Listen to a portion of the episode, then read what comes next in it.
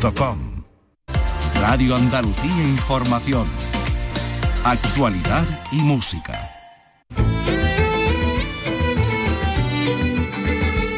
Andalucía es cultura. Con Antonio Catón. Radio Andalucía Información. Buenas tardes. Hoy vamos a comenzar este programa en Homo Faber, la exposición de artesanía de lujo que reúne a artesanos europeos y andaluces y que la Michelangelo Foundation ha traído a Andalucía, concretamente al Castillo de la Inquisición, al Castillo de San Jorge de Triana, en Sevilla. Estará con nosotros Jorge Molís, que regresa a la novela con El latido del mar en el Mediterráneo del siglo XIII nos vamos a mm, conocer el yacimiento de la ciudad hispano-romana de Turóbriga, en Aroche, en la sierra de Aracena y Picos de Aroche, la provincia de Huelva, muy cerquita de la frontera con Portugal. Y también le vamos a contar cómo ha recobrado vida la pieza de bordado más antigua de la Semana Santa de Sevilla, el palio de la Hermandad del Valle, que ha pasado por los talleres del Instituto Andaluz de Patrimonio Histórico. Todo esto en un programa que realiza Miguel Alba, que produce Ray Angosto y que comienza por aquí. En RAI, Andalucía es cultura.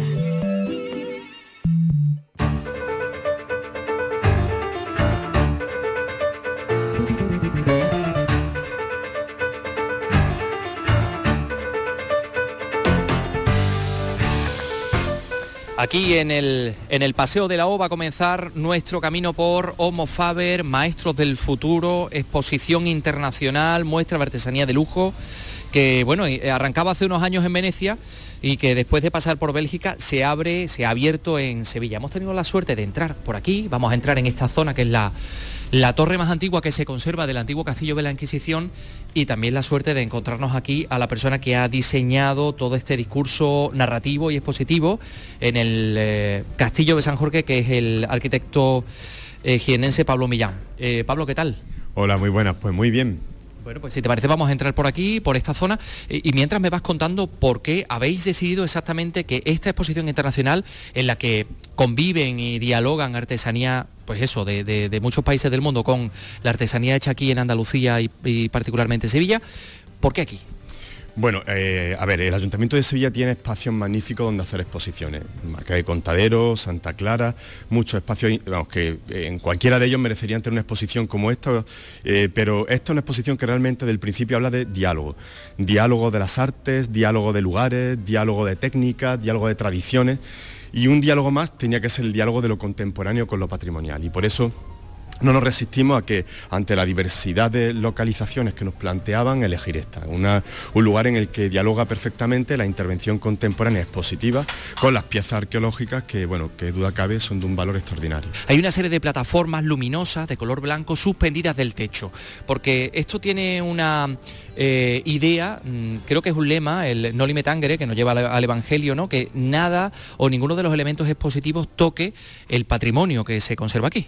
Bueno, eh, cuando llegamos aquí o decidimos que el sitio de la localización iba a ser aquí, eh, lo primero que nos recomendaron, o más que recomendaron, nos aconsejaron que los restos arqueológicos en ningún momento se viesen tocados por la exposición. Y efectivamente eso fue lo que nos llevó a ese lema del, eh, o ese eh, objeto de proyecto, objetivo del proyecto del Noli Metangre. Hay una exposición magnífica que no sé si conoce, que es la exposición en la que está en la térmica de Roma, en la que ya hace ya algunos años se, se acuñó este término para hacer una realidad expositiva en contextos patrimoniales. Entonces, por así decir, que no hemos traído desde Roma este concepto y por eso todas las plataformas están suspendidas, es decir, en ningún momento eh, ninguna pieza toca el yacimiento y durante el proceso expositivo, el proceso de montaje, en ningún momento, ninguna intervención ha tocado los restos. Bueno, vamos a ir adelantándonos. Aquí hay piezas de barro, aquí hay piezas de modelado, de imaginaría sacra, por ejemplo, un, un sayón, el busto de una dolorosa, esta de copa eh, que parece un cáliz eh, de un color azul, de azul a morado. Exactamente ante qué pieza nos encontramos. Bueno, pues si tú me preguntaras ahora mismo qué, tres o cuatro piezas me quisiera llevar a casa, esta sería la primera de ellas.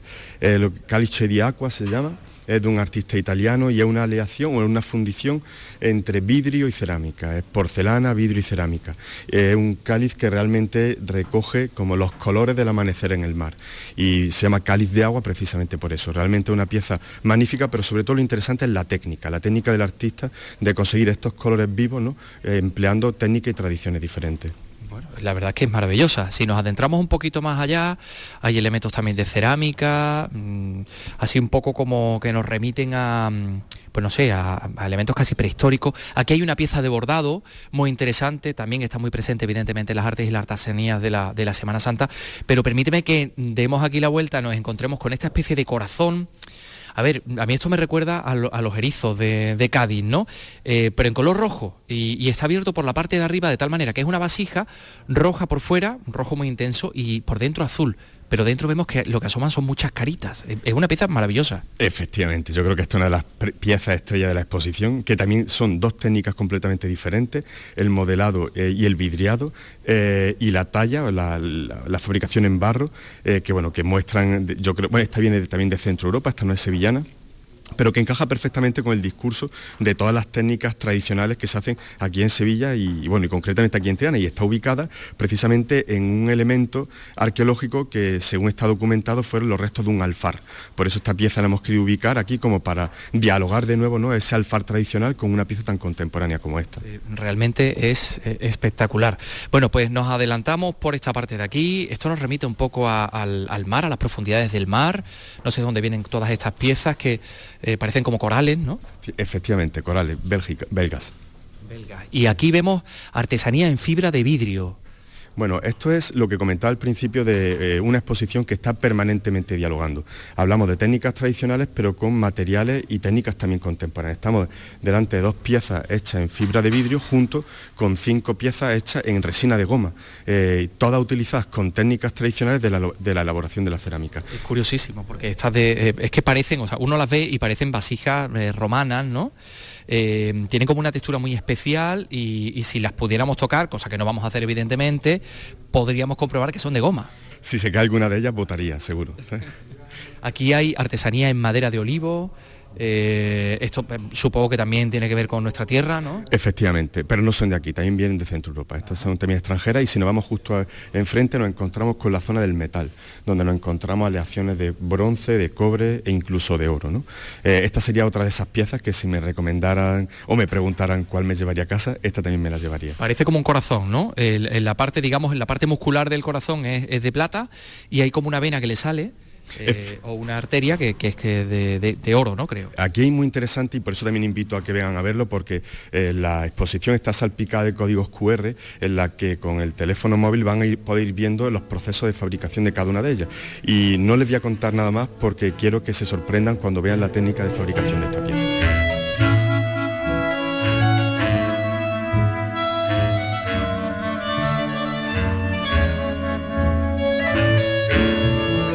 Bueno, pues mira, vamos a adelantarnos un poquito porque creo que está aquí Ramón Vergara, que es el, digamos, la contraparte española de la de, de, Michelangelo Foundation, que es la que ha organizado todo esto y que lleva esta exposición como Faber que llega aquí a Sevilla.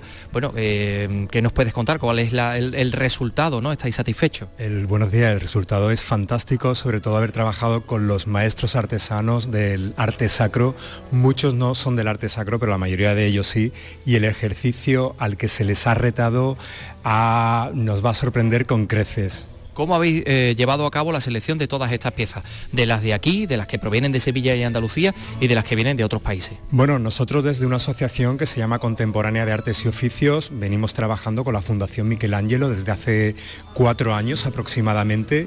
Hemos realizado una guía que se llama España Artesana con la colaboración del Ministerio de Cultura y dentro de nuestros artesanos de que tenemos en la guía eh, hemos hecho una selección y hemos comenzado a trabajar con ellos.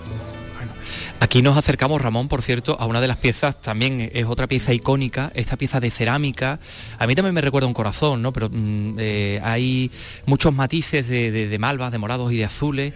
Eh, eh, realmente es una, es una maravilla. ¿Qué nos puedes contar de ella? ¿Dónde viene? Digamos que es la pieza icónica, viene de Bélgica, a Marie Laureis, es la autora, es una pieza de cerámica y la verdad es que eh, lo interesante es verla, ¿no? Te estamos contando, pero es la pieza icónica de la exposición y es una nube, hay gente que dice que es un mar, o un cuerpo sin hueso, ¿no? boneless se llama. Sí, sí, no, no, si podíamos pensar en un cefalópodo o algo así, no, no sabemos exactamente qué es, ¿no? Pero es muy interesante ver cómo eh, la luz, que por cierto está muy bien iluminada, va incidiendo en todas las partes de la, pieza, ¿no?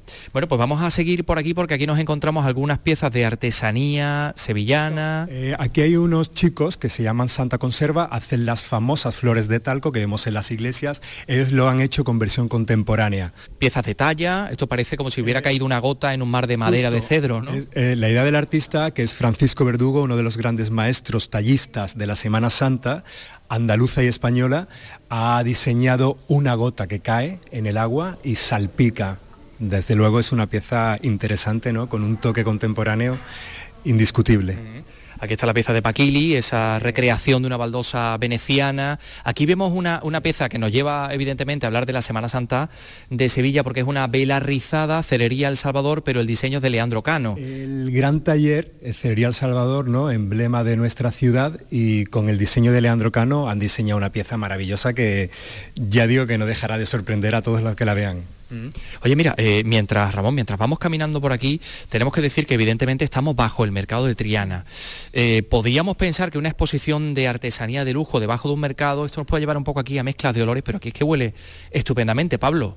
Eh, esto, mm, ¿por qué huele tan bien? Es que he visto que hay como una especie de difusores por aquí debajo de las plataformas.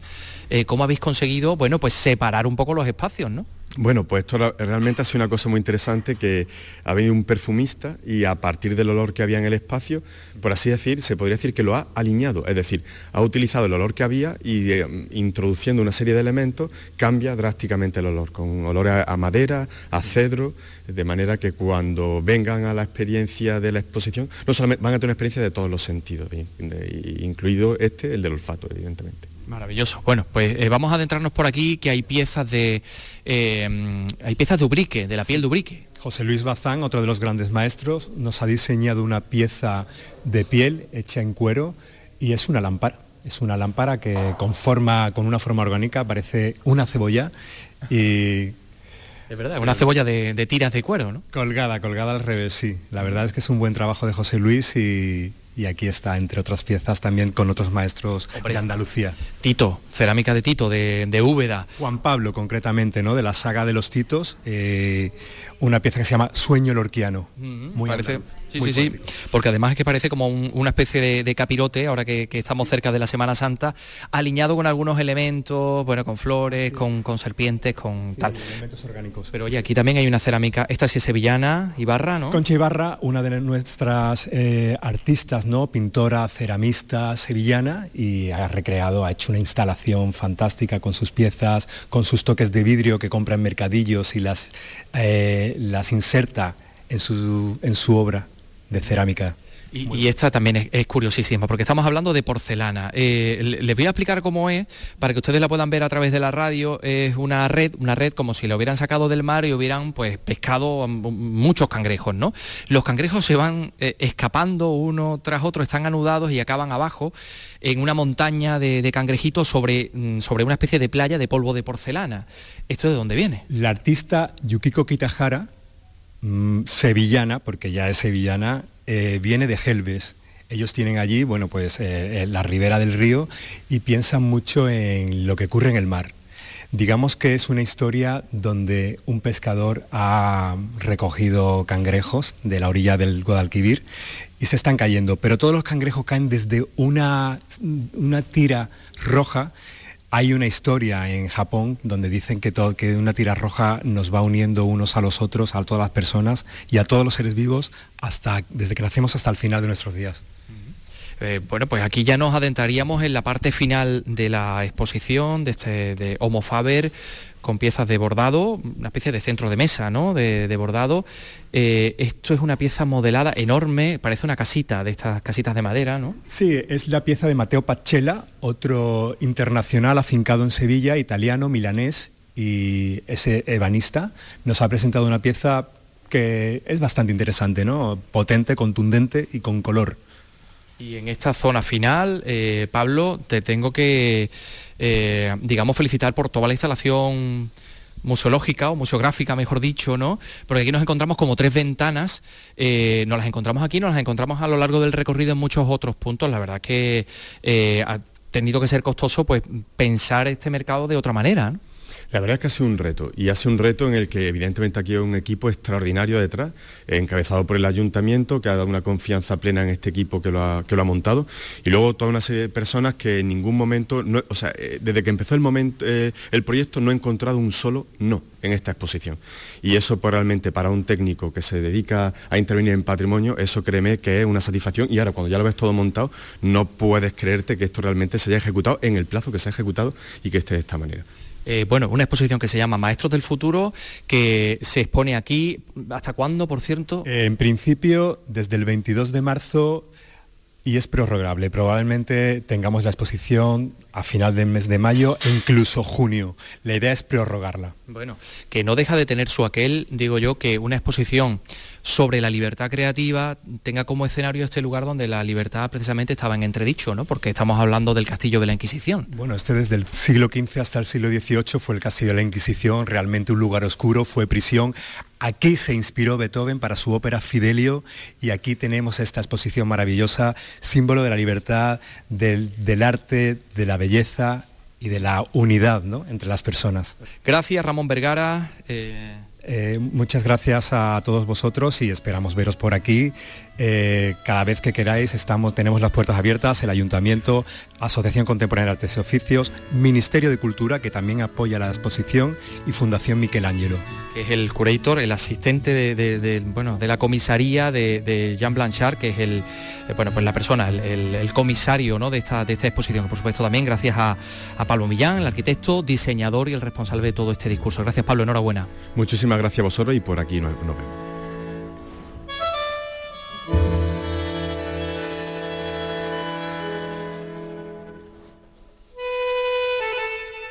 Andalucía es cultura con Antonio Catoni. El latido del mar con el autor Jorge Molist ha podido hablar nuestra compañera Victoria Román.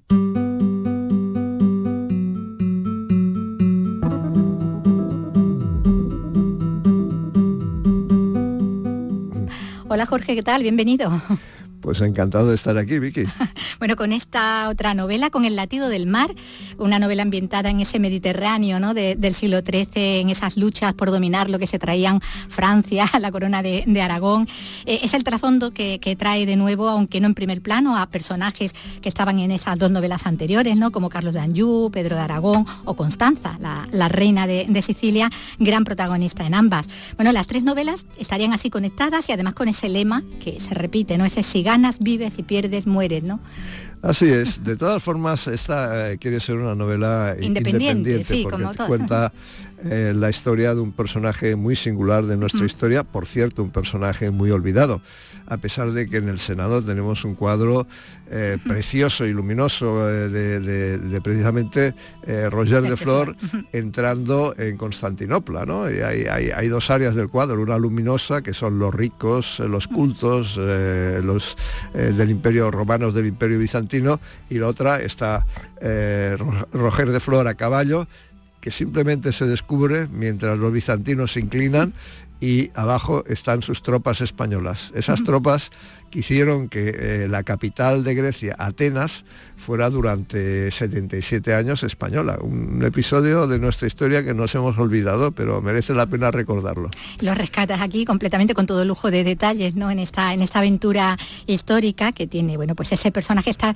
recreando, ¿no? Ficcionando esa infancia, ¿no? Y primera juventud de, de Roger de, Flor, de, Roger de, Flor, ¿no? De, que sería el protagonista. Aquí también hay de todas maneras, como pasaba con las dos novelas anteriores, con esa presencia, ¿no? De, Constanza, aquí hay otra protagonista femenina, que es esa noble blanca, ¿no? Blanca Coppola, convertida en rehén y esclava sexual prácticamente, ¿no? De, los vencedores después de la muerte del esposo, sometida a todo ese abuso para, salvar al hijo, ¿no?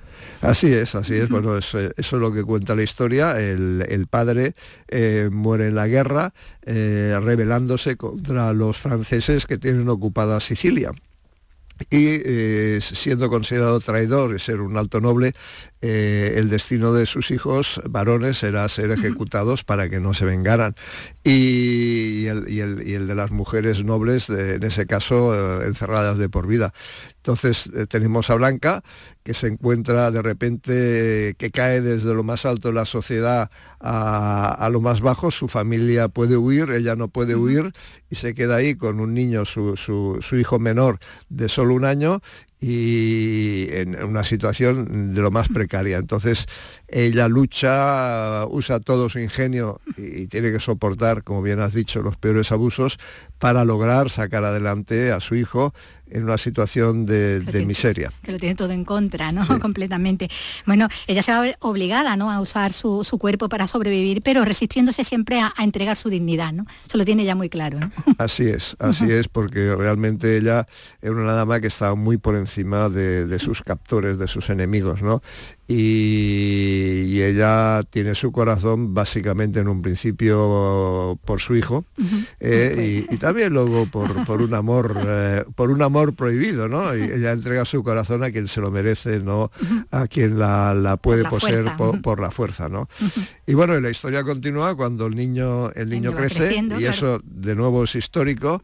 Eh, el, pobre pues era un golfillo que corría por el puerto de Brindisi una ciudad fascinante en la época y, consigue que ser admitido en una galera, ¿eh? una galera, la nave más terrible que había en la época, o sea, eh, posibilidades de, sobrevivir para un adulto ya eran difíciles, pero para, un, niño, era muchísimo más, o sea, eh, pero bueno, él, siente en el mar, como dice el, título, siente el latido, del, mar, o sea, siente que el mar es un, ser vivo, que late conforme su corazón, ¿no? Y se embarca en esa galera, bueno, en la portada de, la, novela tenemos pues una galera, tenemos... sorteando las olas, ¿no? Exacto, cruzando el mar, el mar Mediterráneo con las velas henchidas, con el viento eh, eh, empujándola y con los remos en el agua, esa era la galera. Y, bueno, el, niño busca en el mar su esperanza. en el mar está su esperanza, la esperanza de encontrar esa familia perdida, eh, la esperanza de rescatar a su, madre, de, la miseria que, eh, vive y finalmente la esperanza de hacer justicia, porque el niño quiere hacer justicia. Y eso es venganza, o sea, quiere vengarse de lo que le han hecho a su madre y lo que le han hecho a él. Bueno, esa, la madre se va a ver ayudada por otra mujer de distinta clase y condición con la que va a establecer una gran camaradería porque la amistad también es un tema muy importante en toda esta, en esta aventura, como vamos a ver en el caso del hijo, ¿no? Cómo crece en la calle, entre una pandilla de buscavida, cómo se va a hacer hombre entre esa tripulación de tipos duros, pero también muy leales, ¿no? Ahí juegan un papel muy importante, ¿no? Los amigos, las lealtades. Creo que los Frente a tantas traiciones. Los sentimientos son fundamentales en, la novela, ¿no? Es una novela de supervivencia, es una novela de crecimiento por parte del niño y, es una novela de amor, porque lo, la madre lo da todo por su hijo, luego su hijo se lo quiere devolver. Luego hay también ese amor prohibido que luego que, se verá. Y finalmente hay la amistad, ¿no? La amistad eh, de Blanca, que es una noble muy alta, con una, una muchacha que se busca la vida de otra forma, ¿no?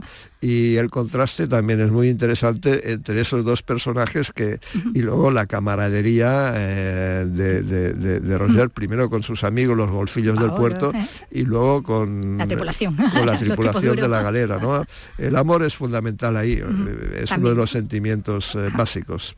Bueno se va a desarrollar como decimos en gran parte en ese mar Mediterráneo a bordo de, esa galera donde ese niño va a ir creciendo desde grumete no bajo el mando además de, de un templario que va a ser casi como su paterno, ¿no? Su referente vital. Sí, aunque, aunque él se niega, el, fraile se niega... No es muy cariñoso al principio. no, es nada cariñoso. O sea, en un momento determinado le dice, no me llames padre, aunque sea fraile, porque no me ha costado con tu madre. Se lo dice así, ni se te ocurra, ¿no? Y, cuidado con lo que dices porque te cae un sopapo y sin más. Eh, pero bueno, a la distancia de alguna forma eh, tutela eh, Fray Basal eh, tutela su crecimiento y realmente eh, es, un personaje también histórico, ¿no? Él es un templario, no es un templario de los que imaginamos. No es el caballero templario, ¿no? no es caballero porque no era noble y ahí solo podía ser Eso caballero. Lo cuenta aquí muy bien, ¿no? Las si, reglas, si eras, exacto, si eras noble. Entonces, él era un capitán que mandaba una galera de 350 hombres. Pero nunca iba a ser caballero. Pero no estaba al nivel de los caballeros que solo mandaban sobre dos escuderos y cinco caballos. es una de las curiosidades que veremos en la novela. Bueno, Fray Basal es un templario atípico, pero eh, que lo sabía en la época. ¿eh? Estamos en una época del temple donde eh, ya no eran los, los 12 caballeros fanáticos que iniciaron la, sino que era una gran multinacional y había gente ahí de, muchas procedencias. La procedencia de Basal es, es, que le dieron la alternativa entre ser ahorcado por pirata o, ir a luchar a Tierra Santa y morir luchando contra los musulmanes. Y él, eh, claro, tomó la segunda. Entonces no era un templario de esos vocacionales, es un, es un hombre con, muchas facetas, ¿no? Pero en, todo caso ayuda a crecer al niño y nos presenta pues un temple muy distinto del que imaginamos. Claro, que hemos visto, ¿no? Lo mejor en películas el temple de la época, ¿no? que en realidad tiene muchas, muchas curiosidades. ¿no? Una de las curiosidades es que eh, yo creo que el temple ha sido eh, el mayor, ahora se le llama tour operators, el mayor... los peregrinos eran un negocio. Eh, exacto, era el gran negocio, era la mayor agencia de viajes que ha existido. O sea, tú eras un alemán que tenías el alma muy negra porque habías matado no sé cuántos, habías violado no sé cuántas y te tenías que ir al infierno, entonces decías, venga, todo ese oro para el temple y organizamos un, viaje a Tierra Santa de peregrino para que... Vengo limpito luego. Para limpiarme mi alma, ¿no? Eh, exacto. Y, nada, pues nada, se iba... Eh, el temple le tutelaba durante todo el viaje. El más importante era la salida de Brindisi a Tierra Santa porque eh, muchos, muchos peregrinos terminaban que les habían robado todos los marinos y, los vendían como esclavos en, el norte de África. Pero no, con el temple ibas, ibas bien. seguro. Sí, llegabas, llegabas a, San Juan de Arce, una ciudad también increíble de la época, que la describo ahí, y, ahí te organizaban el, viaje a los, a los lugares santos, aunque estuvieran ocupados por los musulmanes. O sea, tenía un acuerdo con los musulmanes y tú ibas a Jerusalén, ibas a, a Belén te bañabas en el, río Jordán, que espero estuviera más limpio que ahora, y salías con el, eh, con el agua, eh, bueno, aparte del cuello, con el alma eh, súper super limpia y, dispuesto a empezar de nuevo, ¿no? bueno, eran, son los últimos tiempos de las cruzadas, ¿no? Los que está recreando aquí esta, esta novela, unos tiempos en los que hasta había diferencia entre, entre los cruzados, había diferencia entre hospitalarios y, y templarios. Estaba la cosa calentita. Es otra de las cosas curiosas. Se supone que el, gran jefe de todos ellos era, era el Papa. Sin embargo, hospitalarios y templarios estaban enfrentados entre ellos y tenían distintos aliados. Los templarios estaban aliados con los venecianos y con los franceses, los, con los enemigos de la corona de Aragón. Porque, entonces, por lo tanto, y es otra de las curiosidades, los templarios en Tierra Santa sentían a la corona de Aragón como enemiga. En cambio, los hospitalarios pues estaban con los enemigos de los de los de, los templarios, con los genoveses y, con los caballeros eh, cruzados originales, ¿no? Entonces, todo el escenario es un escenario sorprendente para nosotros y que los italianos se mataran entre ellos por el gran comercio de Tierra Santa. Tenemos que tener en cuenta que San Juan de, de Arce era una mega ciudad para la época y generaba solo esa ciudad, bueno, y los territorios, pocos territorios que quedaban cristianos, generaban mucho más dinero que todo el reino de Inglaterra. bueno, nos va a llevar la novela así desde la Puglia, ¿no? En la, costa italiana hasta Tierra Santa, pasando por Rodas, por Marta, por San Juan de Arce, eh, embarcados en ese, con ese niño, ¿no? Que se va a ir convirtiendo en hombre de acción entre esos marinos bueno, porque es el personaje ¿no? real de novelado aquí de, de Roger de Flor, que luego bueno, pues sería tan importante también en la, de hecho, bueno, ahí aparece mercenario, templario, caudillo de almogávares, eh, y ahí están Suria o Galcerán, esos personajes que estaban en las novelas anteriores y que también aparecen por aquí, ¿no? Sí, sí, sí, bueno. Em, vamos a ver. Apuntando algo. O sea, los cronistas, los cronistas nos dejan referencia de una serie de personajes. Esos personajes en general eran papas, obispos, grandes nobles, reyes, no hablan del pueblo llano. Claro que es a los que se ¿Eh? rescata aquí. Entonces, eh, si el cronista me dejó mm, cinco o seis nombres describiéndomelos, había más gente, vivía más gente. Entonces, este ya es trabajo del novelista, el buscar esos, dijéramos, personajes secundarios eh, que llenan la novela. Y, y también, o sea, el cronista nos dice lo que hicieron pero no cómo lo hicieron ni cómo lo sintieron. Entonces hay que construir unos personajes y esos personajes pues hay que seguir... son las relaciones y cómo, eh, Y las relaciones entre ellos. Es, es, eh, es, seguir eso de que por sus obras los conoceréis y puedes adivinar exactamente cómo era cada uno por, por, lo que hizo, ¿no? Y a partir de ahí darles personalidad y alma, porque yo creo que la parte fundamental de, de, una novela pues son, son los sentimientos entre los personajes, las relaciones entre los personajes. Entonces yo he cuidado esto mucho, a pesar de que la historia yo creo que está clavada tal como ocurrió. Eh, pero lo que no te cuentan son sentimientos también. La, intrahistoria, ¿no? Que siempre se ha dicho. La intrahistoria, que para mí es la más interesante, es la que realmente eh, como lector a mí me mueve, saber qué es lo que sientes, ¿eh? lo que sientes y, e identificarte con, con, esos sentimientos, ¿no? Pues bueno, eh, ese es el trabajo y finalmente pues eso ha salido una, novela de, supervivencia, de amor y también de miedo, de odio y, finalmente de venganza. Bueno, una, lección de historia, pero en forma de aventura, de gran aventura, ¿no? Donde mm, entra, bueno, pues todo eso, lo que decíamos, ¿no? También eh, el amor, la amistad, contada con mucho ritmo, mm, con un tono que hace que sea muy amena también la lectura, que es como nos tiene ya acostumbrados con momentos incluso de, humor, ¿no? Que, nos traslada incluso a momentos más contemporáneos, ese, no recuerdo, un personaje que, apresaban pero que ya habían apresado otras veces y que, que le iban a hacer una especie de descuento por cliente habitual, ¿no? sí, sí, sí, sí. Bueno, un conde, uno de los condes en, la batalla de, los condes, que ya eh, lo habían tenido antes. Eh, sí, el almirante, el almirante aragonés ya le había capturado antes en otra batalla, le hizo pagar un rescate elevado y lo vuelve a encontrar ahí, que lo vuelve a capturar en otra y, le dice, bueno, pues, pues nada, te tendré que hacer un descuento por ser cliente habitual.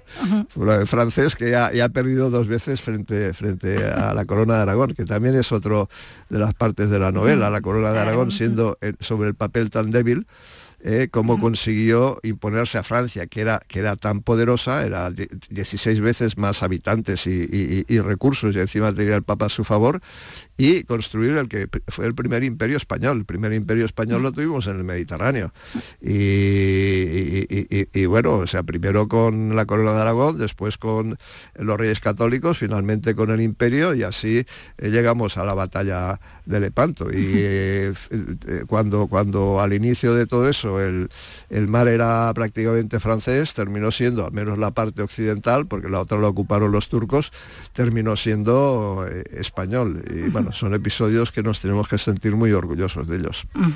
Bueno, eso que contaba, ¿no? De cómo, cómo del que menos esperaba, ¿no? De Pedro de Aragón pudiera enfrentarse, ¿no? A todo el, poder, ¿no? De, Francia, de Caladanyu, de, del Papa, ¿no? Eso que se contaba en la, eh, en la Reina Sola, ¿no? que como dice, bueno, tienen relación las tres novelas que se puedan leer de forma independiente, ¿no? que aparezcan por ahí personajes que, no... se lean de forma independiente. Y, pero que bueno, eh, espero que cuando terminen eh, eh, el latido del mar digan, son 600 páginas, se me han hecho cortas, lo, otras 600 lo he pasado muy bien, pues vamos a ver qué, más nos ha escrito Jorge Molista. bueno, ¿y qué más nos vas a escribir también? Si volveremos a encontrarnos personajes por ahí. Bueno, a lo mejor me quedo un poquito más en el Mediterráneo porque como digo, la, nuestra historia en el Mediterráneo es muy desconocida y tiene cosas eh, sorprendentes y debemos de sentirnos orgullosos de ella. Pero también yo, viví eh, cuatro años en Estados Unidos, ¿no? Y me daba coraje ver cómo eh, los, los, anglos han vendido su, relato. ¿eh? Cuando nosotros estuvimos ahí 100 años antes que llegaran ellos y nosotros hicimos una labor colonizadora, no, no depredadora. Entonces hay mucha cosa que contar sobre lo que los españoles hicimos. Y voy a tratar de hacer algo que se publique incluso en Estados Unidos para poner mi granito de arena para reconocer eh, la herencia española en este gran país. Bueno, pues estamos deseando sumergirnos ya en esas páginas que, prepara. Bueno, pues lo dicho, Jorge, Jorge Molí, eh, muchas gracias por visitarnos y por traernos esta nueva novela, El latido del mar, que nos lleva a, ese Mediterráneo del siglo XIII en el que España bueno, pues tuvo tanto, tanto poder. Pues muchísimas gracias y hasta la próxima. ha sido un placer. Andalucía es cultura con Antonio Catoni.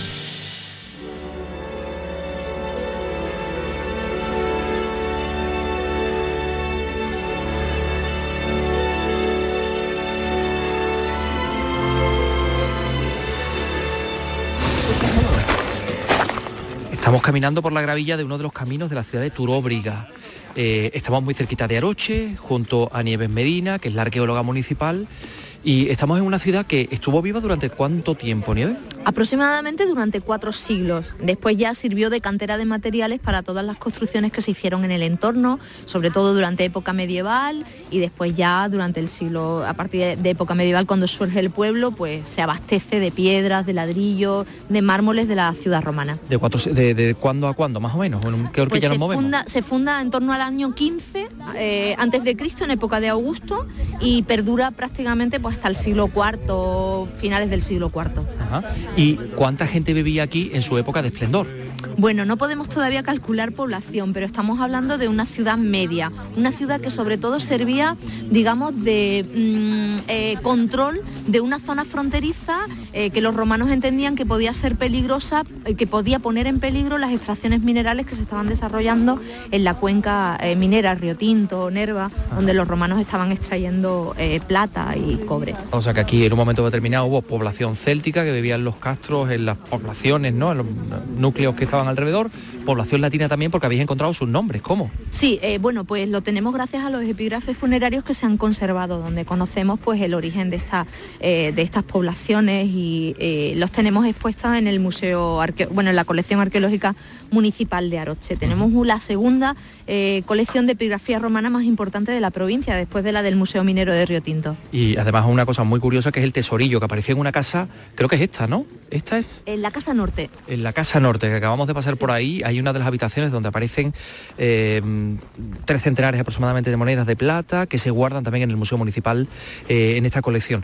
Bueno, estamos hablando de una ciudad que se conserva bastante bien, eh, es decir, no se ha recrecido ninguno de los muros de lo que estamos viendo, nos estamos acercando al foro. Sí, nos acercamos al foro y al mercado, al Maquelon, que forma parte del, conjunto forense. Eh, y no se ha recrecido nada, lo que, lo que veis es tal cual eh, aparece durante las excavaciones y simplemente se consolidan las cabezas de los muros para evitar que vayan perdiendo, perdiendo masa, pero mm. no se ha recrecido nada. Lo que uno piensa al ver estos muros es que es una auténtica, es un auténtico puzzle porque utilizan nada más que piedras una encima de otra, buscando la forma, intentando adaptarla y luego todos estos muros nos tenemos que imaginar también cubiertos con una especie de estuco Claro, los tenemos que imaginar revestidos y pintados. Eh, algunas de esas decoraciones nos aparecen durante el eh, proceso de excavación, igualmente las columnas, que son de ladrillo, la mayoría también estarían estucadas, imitando columnas de mármol. Eh, pero claro, nos falta mucho porque la ciudad ha sido muy expoliada durante, después de su abandono. Por todos esos materiales que se han llevado, por todos esos mármoles que luego se utilizaron pues, para hacer cal, se metieron en hornos de, de calera, pero hay algo muy curioso que es una estructura a la que nos estamos acercando. Bueno, este es el foro, ahí nos encontramos las escaleras de acceso a un templo de Diana, sabemos que era un templo a la, diosa Diana, y en uno de los laterales estaría la basílica, basílica eh, cuyos muros han sido utilizados para una construcción religiosa que es la iglesia de San Mamés, una ermita medieval. ¿no?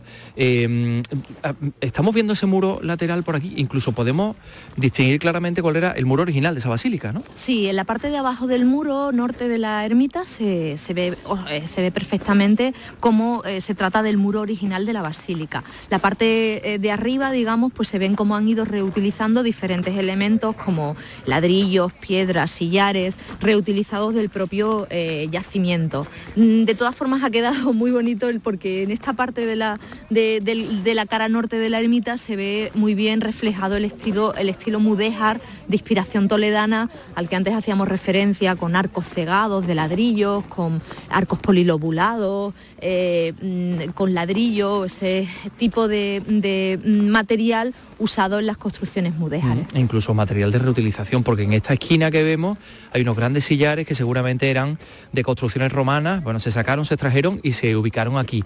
Hay algunas casas que están excavadas, que las hemos visitado, estamos como decimos justo muy cerquita del foro, pero aquí queda mucho por conocer. Eh, ¿Tenéis alguna idea aproximada de qué porcentaje de la ciudad todavía continúa bajo esos 10 centímetros, creo, ¿no? Sí, eh, pues calculamos que prácticamente un 80% del yacimiento aún no está excavado. Llevamos, es un yacimiento relativamente joven, llevamos casi 20 años trabajando de forma continua anualmente en él, pero nos queda muchísimo. Tenemos apenas tres casas diferentes excavadas, el campo de Marte, parte de la muralla, el mercado, el foro, las termas, pero eh, nos quedan, pues calculamos unas 14 hectáreas de extensión que tiene la ciudad ciudad y apenas podemos tener eso, un 10%. Mm. Acabo de ver una piedra oscurísima que hay ahí abajo, digo, ¿será pórfido? Porque aquí habéis encontrado piedras de un montón de sitios, hasta mármol de Carrara. ¿Cómo traerían esas estatuas desde Carrara, desde las canteras de la Toscana hasta este lugar de la Sierra de Huelva? ¿no? Bueno, eso, eso identifica que esa, que esa estatua eh, podía representar perfectamente a un emperador porque no se usaba mármol de Carrara para cualquier tipo de, estatua, ¿no? Entonces es lo que, lo que pensamos, que puede ser una estatua imperial. Eh, pero bueno, tenemos mucho mármol de Aroche, tenemos mármol de la zona de Extremos, de, Portugal, tenemos mármol de diferentes eh, zonas y después el resto de la piedra casi toda está extraída en los alrededores.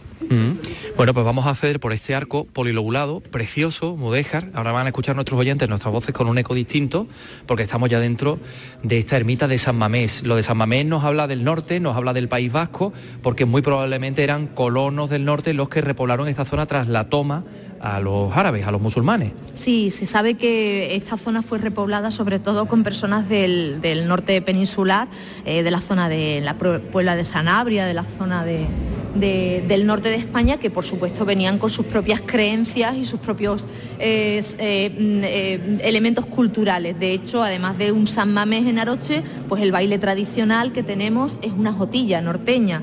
Entonces son reminiscencias de esos colonos o esos repobladores que vinieron una vez que se expulsó a los árabes de este territorio. Bueno, y fíjate, nos estamos acercando a este lugar que yo quería que nos contaras porque en este latoral, este muro sur, hay un fresco, un fresco que estamos hablando de época gótico lineal. Creo que es siglo XII, XIII. Siglo, eh, o sea, empieza a partir de, o sea, inicios del siglo XIV. y, Sí, se ven muy bien las miniaturas, las clines del caballo, recuerdan un poco a las miniaturas de las cantigas del rey Alfonso X el Sabio. Vamos a intentar describir lo que vemos aquí porque este castillo que vemos es originalmente pensamos el castillo de Aroche, la ciudad de Aroche que está siendo tomada por los cristianos. Ahí hay una persona con una especie de turbante, aquí hay unos guerreros con unas lanzas, tres mujeres, parece que están llorando. Llorando, sí, parece que están despidiendo el, cortejo militar o el ejército musulmán que sale a luchar contra los cristianos, que en este caso pues, lo han representado por el apóstol Santiago, blandiendo una espada en alto y el estandarte con la cruz. Y ahí lo vemos perfectamente, el, apóstol Santiago que está a punto de tomar Aroche. Bueno, pues si quieren conocer todo esto y mucho más que desde luego tiene esta localidad de la Sierra de Huelva, tienen que venir, eh, tienen que empaparse de, todo lo que hay aquí, conocerlo todo, disfrutar de su gastronomía, que por cierto es extraordinaria. Así que Nieves Medina, arqueóloga local y además miembro de esa eh, oficina municipal que está haciendo tantas cosas por el patrimonio, muchísimas gracias por acompañarnos. Muchas gracias a vosotros. En RAI Andalucía es cultura.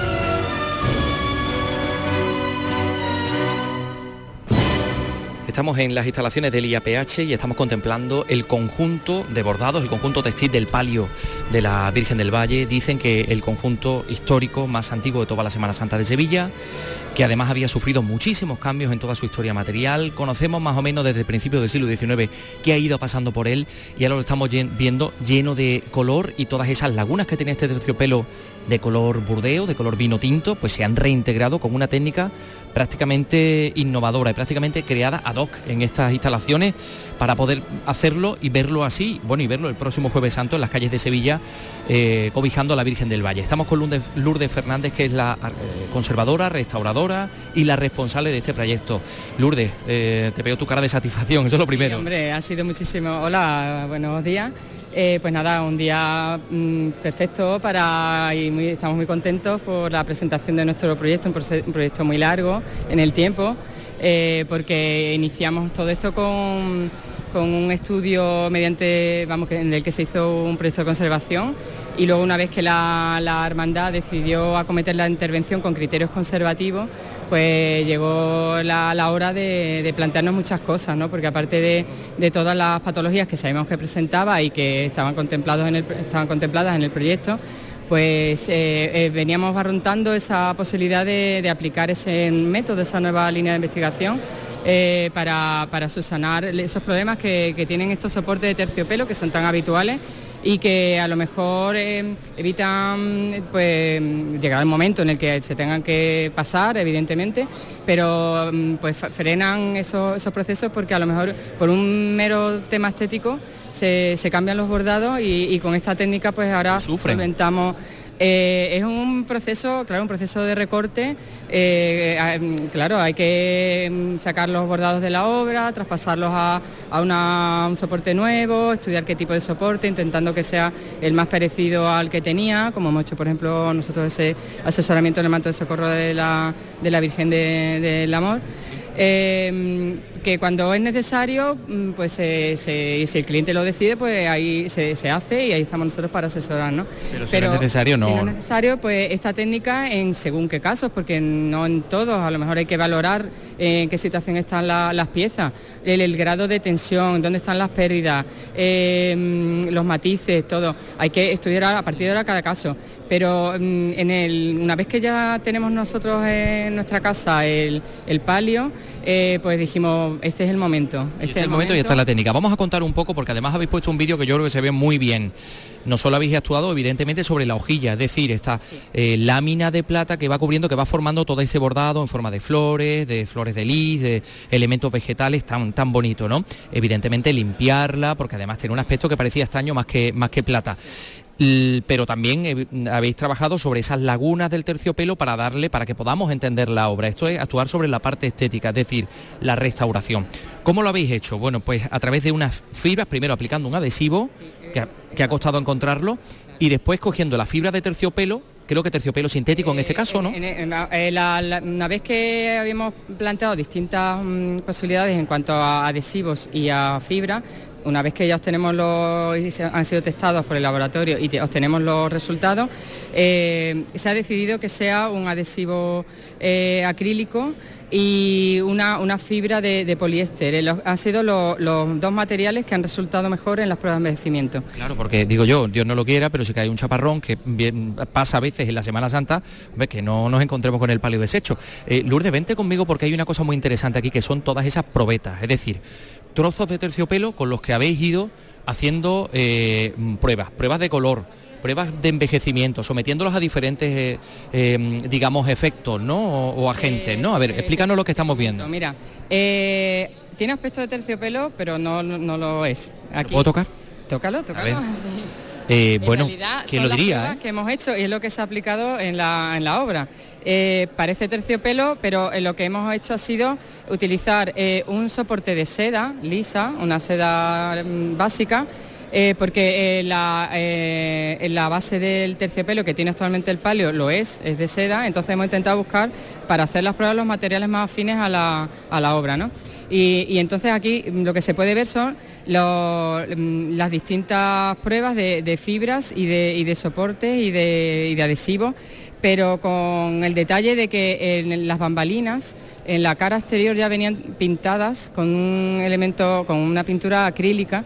Entonces, al hacer ahora las, pruebas de envejecimiento, hemos, como un contemplado, sí, hemos contemplado también esa posibilidad, porque como teníamos que aplicarlo sobre, sobre las bambalinas en ese estado, pues evidentemente las pruebas también iban intentando simular la situación que nos íbamos a, encontrar con esas lagunas pintadas. Entonces, hemos hecho pruebas con con, esa seda que hemos comprado comercial, pintadas y sin pintar, para luego ir con, a tiro hecho, digamos, en, la, obra. Y aquí supongo, es que esto parece como una caja de acuarelas, ¿no? Entonces aquí vemos fibra de poliéster, soporte, seda pintada y todas las fibras.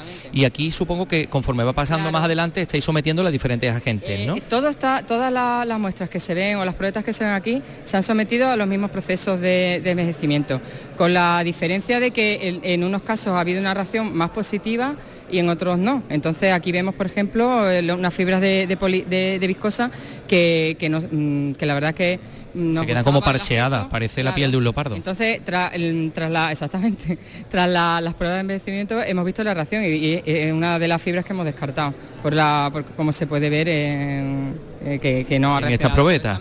Eh, ¿Habéis encontrado algún trozo del terciopelo original, original, original? En el proyecto de conservación figura en las mm, como mm, figura unas pequeñas partes en zonas interiores de bordados que no se han llegado a poder recortar bien. Y, se hicieron macros de esos detalles, de, pequeñas zonas mm, con un ligamento y se veía perfectamente que eran terciopelo. En el proyecto está, está registrado. Y ese sí está, digamos, datado incluso. Eh, eh, correspondería a las primeras etapas con seguridad.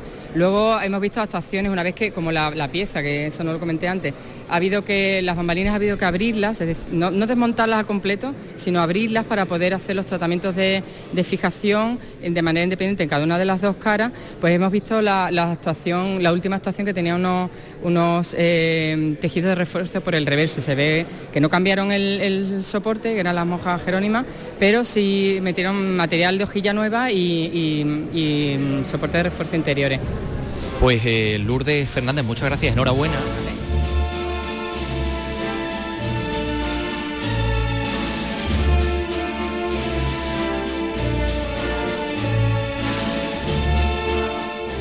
Cristina García Garrido es la responsable o una de las responsables de los laboratorios donde se han sometido a pruebas todos estos terciopelos. Estamos hablando de una, de una técnica, no sé dónde la habéis encontrado, si, eh, se ha llevado a cabo en otro sitio anteriormente. La técnica esta de reintegración ha sido novedosa, es un proyecto que ha presentado Concha y realmente estas probetas no son de terciopelo, se han investigado distintos materiales comerciales eh, sintéticos que son poliéster y viscosa, con distintos, distintos adhesivos, con distintas concentraciones y en, distintos soportes. Bien, ¿Y, cómo habéis sometido a, digamos, estrés estos terciopelos? ¿Qué tipos de pruebas lo habéis hecho? Porque claro, pensamos en un palio, pues puede someterse a calor porque tiene dentro las velas, puede someterse a un chaparrón que le pueda caer en un día de Semana Santa, ¿no? Efectivamente, los ensayos de envejecimiento acelerado han consistido en someter todos estos materiales a altas temperaturas, eh, se han sometido a unos 60 grados, a, humedad, mm, las probetas incluso se han mojado antes de, en varios ciclos y radiación ultravioleta. Eh, por ejemplo, estas de aquí, eh, ¿me puedes decir? Esto tiene, tiene pinta de haber sometido a agua, ¿no?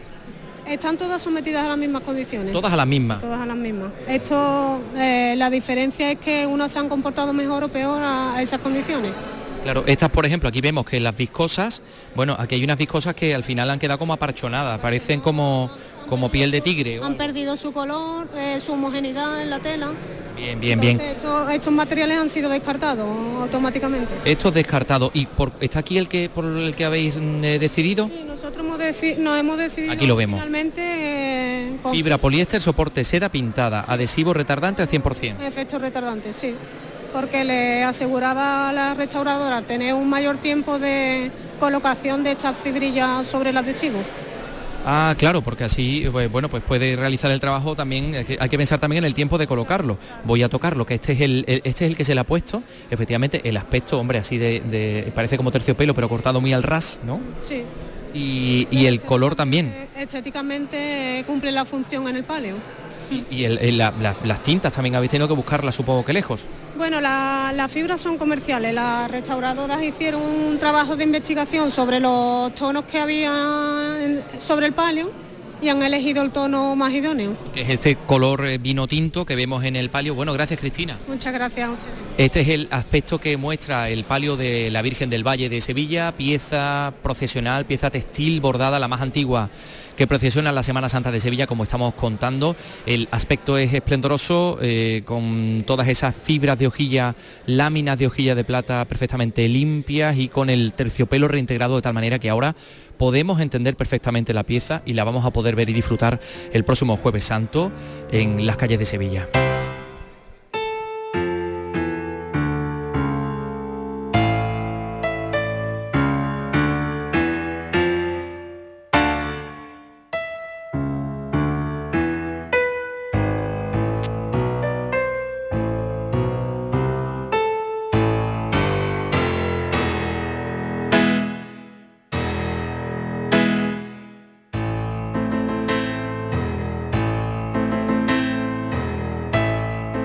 Seguir aquí hablando con algunos protagonistas, por ejemplo con el historiador Gabriel Ferrera, eh, que es historiador, además especialista en, tejidos y al que le voy a pedir algunas reflexiones, porque claro, para un historiador especializado en tejido como usted, esto debe ser como para un, restaurador de frescos, pues trabajar en la, en la capilla Sistina. Esto pues sí, la verdad que como sabéis es el manto, hoy perdón, el palio que procesiona más antiguo en la Semana Santa de Sevilla, procede de la antigua Siete Dolor y Compasión de la Magdalena, que la Virgen se conserva en la Magdalena, ¿no? Era una cofradía muy significativa, que incluso Felipe II perteneció a esta hermandad, ¿no? Le dio el título de real. Entonces, bueno, es una pieza única.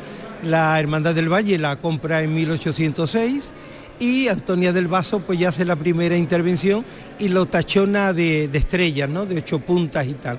Después tiene una intervención muy fuerte que lo pasan a terciopelo morado en 1879 por Teresa del Castillo, bajo un diseño de su marido, de Antonio Torralba, y después ha tenido muchas intervenciones en el siglo XX, ¿no? Desde Gabriel Espinar, que lo interviene en 1922, el terciopelo que conservaba y el que hemos respetado desde la base es de 1951 por el taller de Guillermo Carrasquilla Perea, el académico, y la verdad que bueno, ha sido una intervención muy interesante y, con unos métodos físicos y químicos pues aplicado a la obra de arte que me parece que el resultado ha sido muy muy bueno, ¿no? Hombre, el resultado salta a la vista. Enhorabuena, Gabriel. Muchas gracias, muchas gracias.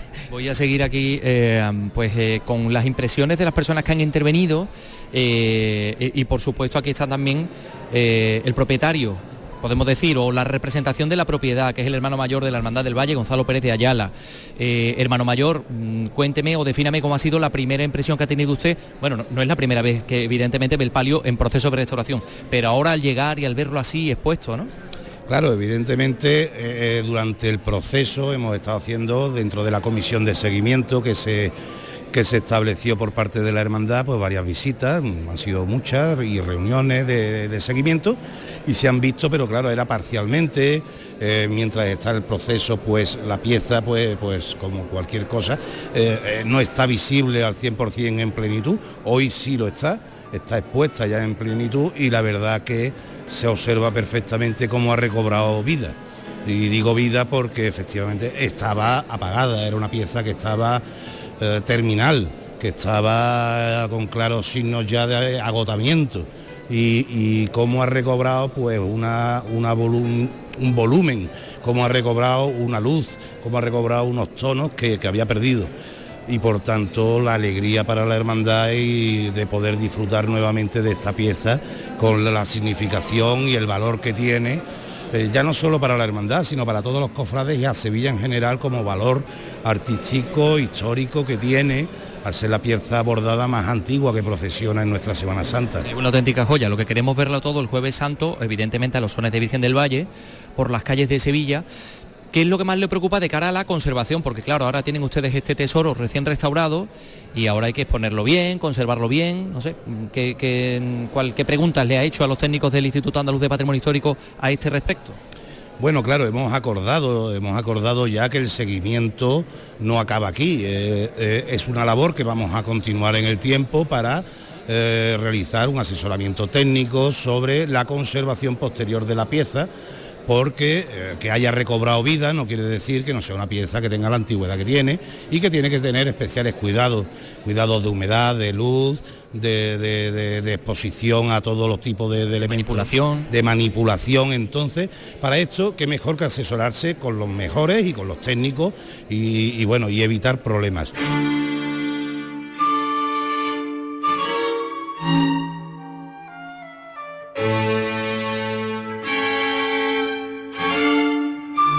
Nos vamos a marchar, ya que estamos en Semana Santa, con una pieza de Haydn que él compuso por encargo para el oratorio de la Santa Cueva de Cádiz. Estas siete palabras eh, con las que les vamos a decir hasta mañana.